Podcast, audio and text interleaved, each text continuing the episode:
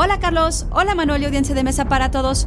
La Electronic Entertainment Expo, mejor conocida como E3, es el evento más importante en la industria de los videojuegos. En la E3, los desarrolladores más relevantes muestran sus nuevos títulos, así como las producciones más esperadas por los gamers. Institute.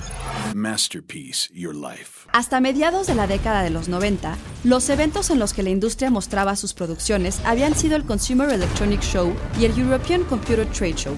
Pero dado el crecimiento de la industria, era necesario un espacio que diera prioridad y hasta exclusividad al videojuego por encima de otras industrias de entretenimiento digital.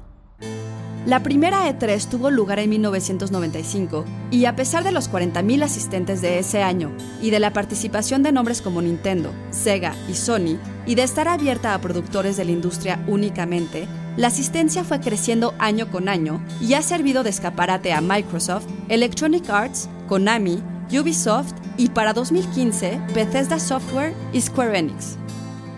Pero estas marcas son productoras de videojuegos AAA cuyo presupuesto supera los 50 millones de dólares y que además de ser los más esperados, marcan la pauta a seguir por el resto de la industria. Si bien el mercado para juegos indie ha crecido tanto en número como en calidad de propuestas, a los estudios de nuestro país les queda largo camino por andar para llegar a la E3.